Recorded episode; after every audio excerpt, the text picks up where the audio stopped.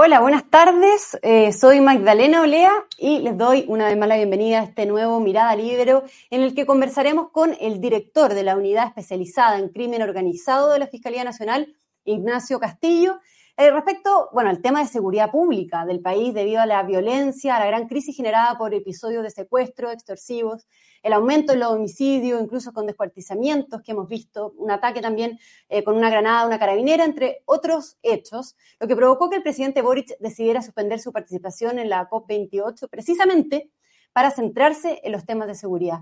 Ignacio, muy bienvenido, muchas gracias por eh, estar acá con, conectados en este Mirada Libero. ¿Cómo está? Buenas tardes, Magdalena. Eh, muy bien y muchas gracias por la invitación. Aprovecho de saludar a los televidentes. Muchas gracias. Bueno, en el último tiempo nos hemos enterado de hechos graves de violencia en el país. Mencionaba recién ¿no? el, caso del ataque con una granada a una carabinera. También tenemos el caso de los descuartizamientos, ahora lo hemos visto en Coquimbo, secuestro, en fin. Preguntarle qué ha estado pasando en, Chile, si hay un aumento el crimen organizado en el país. Bueno, e, efectivamente lo que nosotros hemos visto en el último lustro, diría yo, los últimos cinco años, no es necesariamente un aumento en los delitos. Bueno, desde luego eso es una cuestión que habrá que ver finalmente con las estadísticas del año y con las estadísticas que se hacen en términos de victimización, pero por lo menos en términos de ingresos del Ministerio Público, no es que uno haya visto un aumento significativo, por así decirlo, de los ingresos. Bueno, pero lo que sí hemos observado, y esto lo ha dicho el fiscal nacional Ángel Valencia, es que hemos visto un incremento en la violencia en la cual se, eh, ejercen ciertos delitos. Hemos visto una, una, mayor, una mayor violencia en los delitos, hemos visto un nivel de criminalidad que nosotros no habíamos visto antes en términos, por así decirlo, de su, de su violencia. Y, y sobre todo hemos visto ciertos fenómenos o, o, hemos apreciado ciertos fenómenos en el último tiempo que dan cuenta, ¿cierto?, de que ha cambiado en parte la criminalidad a la que a la cual nosotros estábamos, por así decirlo, acostumbrados, la que era usual en nuestro país, ¿cierto? Y como bien, bien usted dice, hemos tenido o hemos podido ver que en el último tiempo hay casos, por así decirlo, de eh, delitos con una mayor eh, agresividad, con una mayor violencia, fenómenos delictivos que antes no teníamos, como por ejemplo, ¿cierto? Un aumento, usted misma lo decía, en el secuestro, ¿cierto? En la extorsión, eh, el, homicidio también, eh, además de haber aumentado en el último tiempo, ha, cambiado también en su, forma de comisión, ¿cierto? En su composición como delito, en términos de que eh, hoy día vemos un homicidio que está mucho más asociado a lo que uno llamaría, eh, digamos, como propio del crimen organizado, en general con, mayor uso de armas de fuego, hay mayor uso de armas de fuego, hay más armas, por así decirlo, que se utilizan en los delitos, particularmente en los homicidios, en, contextos además que se dan cuenta de una cierta actividad de criminalidad organizada, como por ejemplo, cierto, uh, multiplicidad de disparos, muchas veces disparos que parecen más bien una ejecución, ¿cierto? Y donde, por lo tanto, lo que hemos visto es un aumento en el nivel de imputados desconocidos. Esto, esto es súper fácil, mantenerla para que la gente lo entienda. Hace 10 años atrás, había un, número mucho mayor de, casos de homicidio donde rápidamente era posible identificar al imputado, es decir, uh, casos donde el homicidio se podía esclarecer, por así decirlo, en términos muy tempranos de tiempo desde que se cometía el homicidio. ¿Y ello por qué? Porque en general eran homicidios que bien estaban vinculados al ámbito, por así decirlo, de la violencia intrafamiliar, femicidios, ¿cierto? O en contextos, por así decirlo, de riña, de discusiones, ¿cierto? En, ciertas situaciones urbanas, ¿cierto? O eh, donde uno ya sabía, ¿cierto? Donde la gente sabía efectivamente cuál era por así decirlo, el, posible autor del delito, entonces uno prontamente tenía un sospechoso y luego un imputado, ¿cierto? Un imputado de, por la comisión de ese delito. Hoy día, en cambio, lo que vemos es que tenemos mayor nivel de homicidios y esos homicidios además están, están, se, realizan en contextos donde además ha, aumentado el número de imputados desconocidos, donde, donde es más difícil dar cuenta de quién efectivamente fue el que cometió o quiénes cometieron ese homicidio. Pero por lo mismo, pero por lo mismo, como Ministerio Público, desde a principios de este año eh, hemos trabajado intensamente en eso desde luego, por ejemplo, en, a principios de año, en abril, mayo, ¿cierto? Donde teníamos un fenómeno muy complejo en este escenario de homicidios con imputados desconocidos en el norte, particularmente en Tarapacá, se hizo un trabajo colaborativo, y esto es importante que la gente lo sepa, un trabajo entre la Fiscalía Regional de Tarapacá y la Policía de Investigaciones a efectos de reforzar la investigación, de reforzar, por así decirlo, el equipo multidisciplinario que trabaja en esos homicidios y logramos tener excelentes resultados en términos de esclarecer prontamente homicidios que estaban con imputados desconocidos. Y eso, y eso, por favor. Sí, o sea, pero ¿qué está pasando ahí? ¿Por qué es difícil de esclarecer? En el fondo, ¿qué, ¿qué, cambio ha habido en Chile? ¿Qué está pasando esto que usted nos comenta? Si se puede decir que estamos en una crisis de seguridad sin precedente, eh, o qué es lo que sucede en el fondo, porque también veíamos, como yo comentaba también el caso de Coquimbo, eh, lo que se suma a otros descuartizamientos en Santiago, en la Alameda. Eh, de hecho, la misma ministra Toá, hoy día mismo, calificó lo que estaba pasando como un hecho extremadamente repugnante. Dijo ella que en Chile no habíamos conocido antes, ¿no? No, efectivamente, pero más que quedarnos en la casuística, yo lo que diría es que tenemos hoy día ciertos, ciertos fenómenos delictivos que efectivamente no, no teníamos, y desde luego no al nivel que tenemos hoy día eh, de, ciertos, de ciertas categorías de delito. Eso a mí me parece que es evidente y es lo que tanto como Ministerio Público, como además también entiendo el gobierno, eh, se ha trabajado fuertemente en ello. Yo, en este punto, a mí siempre me gusta recordarle a los televidentes de que el Ministerio Público es un órgano autónomo, es un órgano que es constitucionalmente autónomo, por lo tanto no tiene, ¿cierto?, una dependencia de algún poder del Estado, desde luego no del Ejecutivo, no del gobierno, ¿cierto? Pero eso no quiere decir, sobre todo en la realidad delictual que tenemos hoy día, que no tengamos que trabajar particularmente en términos colaborativos con el gobierno, con el resto de los poderes del Estado y también, evidentemente, con las policías, que son los organismos auxiliares que nos ayudan ¿cierto? en el esclarecimiento de los delitos. Dicho esto, esta, muestra de esto es el trabajo que hemos hecho a propósito de eh, un proyecto que se conoce como ECO, un proyecto de eh, fuerza de tarea de reacción temprana, que hoy día lo tenemos en 10 regiones, donde eh, personas, digamos, personal multidisciplinario del Ministerio Público, en compañía, desde luego, de la Policía de Investigación o Carabineros, ¿cierto? Según corresponda, participan en el sitio del suceso a fin de mejorar sobre todo la capacidad de análisis criminal que se dé en el contexto de ese delito, particularmente en homicidio y secuestro, y además también, ¿cierto?, de dar una, y esto es muy importante, de dar una atención temprana a la víctima a efectos de poder, por así decirlo, adherirla al proceso de manera muy temprano y con eso favorecer la posibilidad de esclarecer eso. Entonces, a su pregunta, efectivamente hoy día tenemos un escenario distinto al que teníamos, tenemos un escenario de mayor violencia, ¿cierto?, en el ámbito de la criminalidad organizada. Y la pregunta, ¿por qué sucede esto? Bueno, es una pregunta que seguramente tiene que ver con múltiples factores, ¿cierto? Hay mayor, hay mayor eh, número de armas en las calles, ¿cierto? Hemos tenido un mayor flujo también migratorio, un flujo migratorio que también genera complejidades en el ámbito de la persecución penal, sobre todo cuando se trata de migrantes irregulares respecto a los cuales ¿cierto? Básicamente por su ingreso clandestino, no tenemos mayores antecedentes de ellos. Y, sobre eso... ¿Cuánto de, eso, cuántos de estos delitos que estamos conversando, por ejemplo, los casos de descuartizamiento, em, se pueden atribuir a, delitos importados de gente desde fuera, desde Venezuela, desde Colombia, por ejemplo, Ignacio?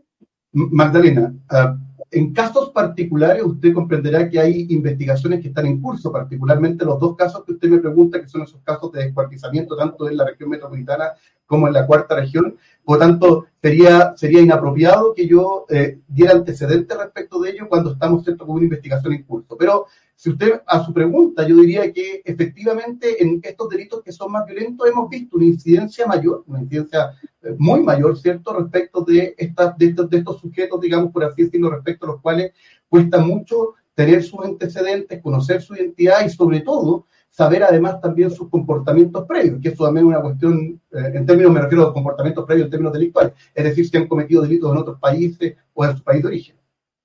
Ya. Y, considerando también en esto los secuestros extorsivos, que hemos visto que también mencionábamos, digamos. Eh, eh, usted, bueno, comenta que ha habido un cambio de delito en general. Eh, ¿Hay nuevas formas de delinquir como las que estamos enfrentando hoy, en el fondo? Y ese cambio también se puede atribuir, o cuánto de eso se puede atribuir a delitos que vienen desde fuera. Bueno, eh, efectivamente, eh, y eso también es algo que eh, lo adelantó, digamos, lo señaló en su oportunidad el fiscal nacional, ¿cierto? Efectivamente, el delito de secuestro es un delito que ha ido en aumento en Chile, ¿ya? Y uno ve un aumento muy importante entre el año 2021 y el 2022. Ahora, lo importante, ¿cierto?, es que además ha habido un aumento en el delito, el, el delito extorsivo, ¿cierto?, eh, o el, perdón, el secuestro extorsivo, es decir, el secuestro que se realiza para los efectos principalmente de obtener, ¿cierto?, una recompensa respecto del delito. Este, este delito, el delito de secuestro, eh, digamos, con fines de extorsión, o propiamente la, la extorsión propiamente tal, que es distinto, son dos delitos distintos, el secuestro extorsivo y la extorsión, son dos tipos de, delitos que en general en Chile no estamos acostumbrados a ellos y que, y que ha habido un aumento de los mismos. Y es coincidente con lo que ha sucedido en el resto de Latinoamérica. Y en esto yo creo, quiero ser bien responsable también, en el sentido de que la, por así decirlo, post pandemia, ha habido un, ha habido un, una, una no diría un reordenamiento, pero sí ha habido un movimiento de los, del crimen organizado que se ha visto reflejado fuertemente en América Latina, ¿eh? y el ejemplo del tren de Aragua, que hoy día es conocido, se sabe por todo, ¿cierto? Que, eh, digamos, parte de la cárcel de Tocorón en Venezuela y fluye, ¿cierto?, a través del proceso migratorio por los distintos países, particularmente de la costa, ¿cierto?, del Pacífico, en Colombia, en Ecuador, en Perú, ¿cierto? Y desde luego en nuestro país. Pero también hay otras organizaciones criminales, tanto latinoamericanas como, y esto es lo importante, también este fenómeno de reorganización de las organizaciones criminales está visto en Europa. En Europa también hoy día hemos visto organizaciones criminales que están generando, por así decirlo, uh, conflictos importantes en algunos países, más vinculados así con el tráfico de drogas, y que además, y esto es importante, han tenido uh, relación o vinculación directa con organizaciones criminales de Latinoamérica. Entonces, uh, no solamente es un fenómeno que sucede en Chile, es un fenómeno que ha sucedido, yo diría, en muchas partes y respecto a lo cual, al menos como Ministerio Público, hemos ido trabajando fuertemente en ello. Pero el Ministerio Público, y esto es importante que la gente lo sepa, Magdalena, el Ministerio Público solamente llega una vez que el delito se cometió. Nosotros tenemos, por así decirlo, una fuerte adhesión al principio de legalidad, ¿cierto? Al principio, por así decirlo, al principio de legalidad en términos penales. Nosotros lo que tenemos que hacer es identificar a los responsables de estos delitos, los tenemos que poner a disposición de los tribunales eh, tenemos que, tenemos que eh, digamos, tenemos que llevarlos a juicio para que luego sea la judicatura la que finalmente determine la condena respecto de ellos. Pero en ese sentido, hay un camino, y con esto termino el punto, con esto también quiero decir que hay una parte anterior que tiene que ver con la prevención, en todos sus distintos escenarios, que también es muy importante, también es muy necesario, pero que, insisto, escapa al trabajo del Ministerio Público en particular. Mm. Claro, ahora, eh, y eh, luego de críticas de la, de la oposición, finalmente la ministra del Interior, Carolina Toa, anunció que se iban a concretar estos vuelos eh, de expulsión de personas extranjeras que se encuentran de manera regular en nuestro país, ¿no? con destino a Venezuela, Colombia, República Dominicana. Eh, bueno, a pesar de que hoy día vimos que, mm, Venezuela no autorizó un vuelo, un vuelo de Chile, pero más allá de eso, ¿qué, o sea, si cree usted que esto va a ayudar a disminuir realmente los delitos de crimen organizado en el país, y es realmente aquí, finalmente, donde tenemos que poner el foco de la atención. Magdalena, más allá de las vicisitudes políticas, ¿cierto? Que, que, están detrás de lo que de, su consulta que o de su pregunta, que yo la entiendo, ¿cierto? Lo que yo quisiera decir desde el punto de vista del Ministerio Público es que efectivamente nosotros como persecutores, ¿cierto? Como aquellos que se encargan de ejercer la persecución penal, de, de llevar a cabo las investigaciones, insisto, con las policías, para nosotros es fundamental poder contar con identificación de las personas, es decir, contar con la posibilidad de poder tener, de saber quiénes son, de identificarlos, aunque sean términos provisorios, de poder tener colaboración con otros países, cuestión que no es fácil. Con Venezuela, si, lo que usted decía recién respecto del vuelo con Venezuela, a nosotros nos pasa lo mismo en términos de, de conseguir los antecedentes respecto a las personas, de las personas que nosotros investigamos y tenemos hoy día, ¿cierto? Muchas de ellas privadas de libertad por delitos bastante graves. Entonces, todo lo que implique que las personas puedan ser identificadas es un avance. Y, muestra de ello, yo creo que esto a veces se olvida, muestra de ello fue lo que se conoció como el criterio Valencia, ¿cierto? El criterio Valencia, se acordará usted a principios de año, el fiscal nacional de instrucción general, en la cual básicamente, en términos muy sencillos, disponía que los fiscales, cuando se encontraban en una audiencia imputándole a una persona un delito, ¿cierto? Y esa persona no contaba con una identidad fidedigna, entonces había que, respecto de ellos, solicitar la prisión preventiva. ¿Por qué? Porque lo que vimos, Magdalena, y principalmente lo vimos en el norte, es que muchas personas podían pasar reiteradamente por el sistema con nombres distintos incluso y eh, el sistema no los reconocía, por así decirlo, con sus anteriores eh, delitos. Claro, pero, pero en el fondo, esto, ¿estos vuelos de expulsión pueden generar, a su juicio, algún efecto realmente?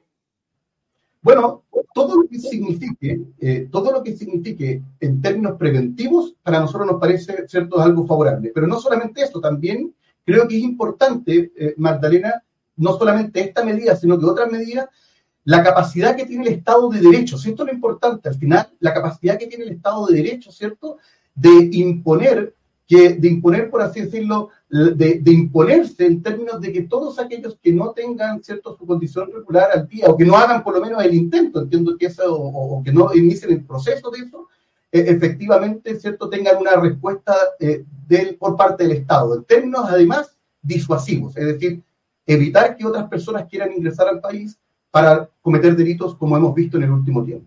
Perfecto. Ignacio Castillo, lo llevo a, otro tema, me gustaría hablar de la, de la NUSC, de la Encuesta Nacional Urbana de, Seguridad Ciudadana, conocida, ¿no es cierto?, por ser eh, la principal herramienta de medición de materia, en materia de victimización en nuestro país. Me gustaría saber ahí si para ustedes la NUSC eh, es un insumo valioso, si es realmente un dato que, que los ayude, que, que les sirve eh, en la Fiscalía. Bueno, desde luego, Magdalena, todos los, eh, todos los, mecanismos, por así decirlo, todas las herramientas y, todo aquello que, que, sirva para identificar el fenómeno delictivo en Chile nos ayuda, eso no cabe ninguna duda, ¿cierto? Y de hecho el propio Ministerio Público hace regularmente esfuerzos por levantar información estadística a efectos de ir, ¿cierto?, eh, eh, de ir planificando sus estrategias, por así decirlo, de política criminal. Y, y ese, junto con otros, son tremendamente relevantes. De hecho, por ejemplo, el Ministerio Público, en, coordinación con el Ejecutivo, particularmente ¿cierto? con eh, la Subsecretaría de Prevención del Delito, ha trabajado permanentemente en los informes de homicidios. Y los informes de homicidios, Magdalena, nos permitieron, que son muy distintos al que usted me preguntaba, nos permitieron identificar la tipología de los homicidios y comprender entonces, o mejor dicho, más que comprender, verificar que estábamos, digamos, frente a fenómenos de homicidios que se, que se correspondían mejor con delitos en contexto de crimen organizado de lo que era hace 10 años atrás, o 5 años. Ya, perfecto. Y, pero, pero los cambios en ese caso de, metodología que hemos visto en la encuesta en US, ¿qué le parece a ustedes? O sea, ¿es posible realmente comparar los datos de esta eh, encuesta, digo, con otro año o con la alteración que se hizo, se puede ver alterada finalmente la realidad delictual del país o alterados los datos que arroje a su juicio? Magdalena, yo sobre eso te diría dos cosas simplemente. Una, que no me corresponde a mí hacer esta valoración, entre otras cosas, además por un tema de deferencia profesional. Yo no tengo experiencia en elaboración de encuestas, y, supongo que aquellos que son responsables de la misma podrán darle mayor claridad respecto a lo que usted consulta. A mí, a, mí, a nosotros lo que, a nosotros, digamos, como unidad, lo que nos interesa es poder tener la mayor cantidad de información posible sobre la cual vamos a efectivamente desarrollar nuestras planificaciones de trabajo. Por ejemplo, yo entiendo su pregunta, pero permítame simplemente decirle dos cosas. Uno, es lo que hemos hecho a propósito del tema de homicidio y secuestro. Identificamos que efectivamente había un aumento de homicidio y secuestro, ¿cierto? Frente a otros delitos, además también de propios de la criminalidad organizada. ¿Qué hizo el Ministerio Público? Junto con el gobierno, ¿cierto? Insisto, en esta lógica colaborativa, a pesar de que se trata de un órgano autónomo y un poder del Estado, trabajamos conjuntamente y desarrollamos una estrategia de trabajo a través de los programas del proyecto ECO, ¿cierto? Que usted seguramente lo ha visto. Pero también hemos, hemos, en contexto, por ejemplo, de la información que viene desde el extranjero, particularmente de las Naciones Unidas, hemos tomado, digamos, por así decirlo, estamos tomando, cada, estamos tomando una serie de medidas a efectos de fortalecer la persecución en nuestros puertos, a efectos de qué? De enfrentar otro fenómeno de la criminalidad organizada que es muy importante, que es el del tráfico de drogas.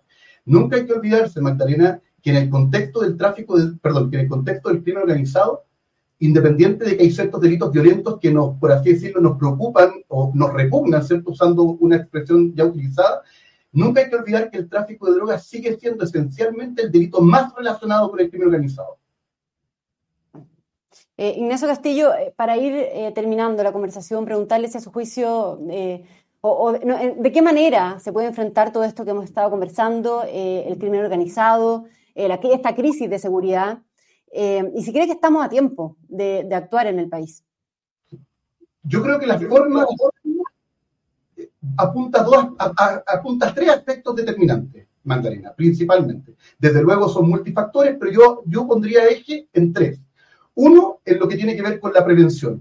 ¿Ya? Insisto, la prevención es una cuestión que se escapa del Ministerio Público, por tanto, preferiría no abordar sobre ello, pero todo lo que tenga que ver con prevención es importante.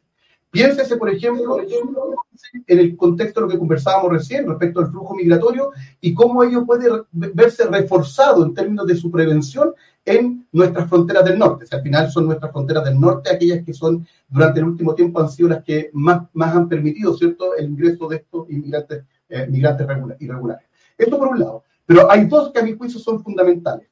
Una, desde el ámbito ya no de la prevención, sino que el ámbito de la represión. Una es fortalecer nuestro trabajo, por así decirlo, de persecución. Fortalecer nuestro trabajo de persecución respecto de las responsabilidades individuales. Eso, eso significa mejor trabajo interagencial, es decir, que las distintas agencias que se encargan de la persecución penal funcionen de manera mucho más coordinada, y eso me refiero no solamente a las policías, sino que a las policías con gendarmería, con Dipolmar, tratándose del tráfico portuario, ¿cierto? Con aduana, con la unidad de análisis financiero, el servicio de impuesto interno, y eso. O sea, tenemos que mejorar nuestra capacidad de investigar, por así decirlo, las responsabilidades personales. Y eso supone además mejorar también nuestra capacidad tecnológica, es decir, que el Estado sea capaz, en términos de tecnología, de tener mejores herramientas, herramientas que hoy día no tenemos, que nos permitirían, mm, por así decirlo, incrementar nuestra tasa de resolución de este tipo de delitos. Eso por un punto. Y lo último, Magdalena, para ir terminando en este punto, lo último que es fundamental y que todavía nos queda por avanzar es básicamente hacer efectivo esto que se conoce como seguir la ruta del dinero. Y hay una razón, Magdalena, por la cual en Chile hoy día hemos también visto un incremento de la criminalidad organizada, es porque competitivamente, voy a usar términos por así decirlo económicos, pero competitivamente nuestro país ha sido atractivo para las organizaciones criminales. Primero, ¿no es cierto?, por el tema este del flujo migratorio. Segundo, porque nosotros no teníamos muchas organizaciones criminales en Chile eh, por así decirlo, organizaciones criminales que permitieran confrontar a las organizaciones que pretendían venir desde el extranjero. Y tercero, además, porque económicamente nuestro país es atractivo. Entonces, lo que tenemos que hacer, y en eso tenemos que ser muy firmes, es seguir el dinero obtenido lícitamente. Tenemos que ir detrás de las actividades, de los negocios, de la manera de obtener recursos, de la manera de mandar recursos hacia afuera. Tenemos que ver cuáles son los negocios a través de los cuales estas organizaciones tienden a lavar activos. El, el lavado de activos, es decir, el dinero por así decirlo, eh, injustamente obtenido, o el, el, dinero sucio, ¿cierto? El dinero que se obtiene del delito, para decirlo así, ese dinero, lo que, lo que tratan de hacer las organizaciones criminales es reinvertirlo en nuestro sistema económico financiero a efectos, por así decirlo, de limpiarlo, lavarlo, ahí el lavado de activos, y por lo tanto tenemos que ser fuertes en eso, o bien enviarlos hacia el extranjero a, a través de distintas maneras, ¿cierto?, en las cuales los dineros salen, ¿cierto? Entre ellos, la criptomoneda o los criptoactivos y tenemos que también tener capacidad tecnológica para llegar detrás de esas fuentes de recursos. Perfecto. Ignacio Castillo, entonces, director de la unidad especializada en crimen organizado de eh, la Fiscalía Nacional. Le agradecemos por su tiempo, por haber eh, podido conversar ¿no? con nosotros en este Mirada Libero. Muchas gracias. Muchas gracias y gracias también a todos eh, quienes nos sintonizaron en este programa. Nos volvemos a encontrar muy pronto en un nuevo Mirada Libero. Que tengan buena tarde. El Libero, la realidad como no la habías visto. Haz que estos contenidos lleguen más lejos haciéndote miembro de la red Libero.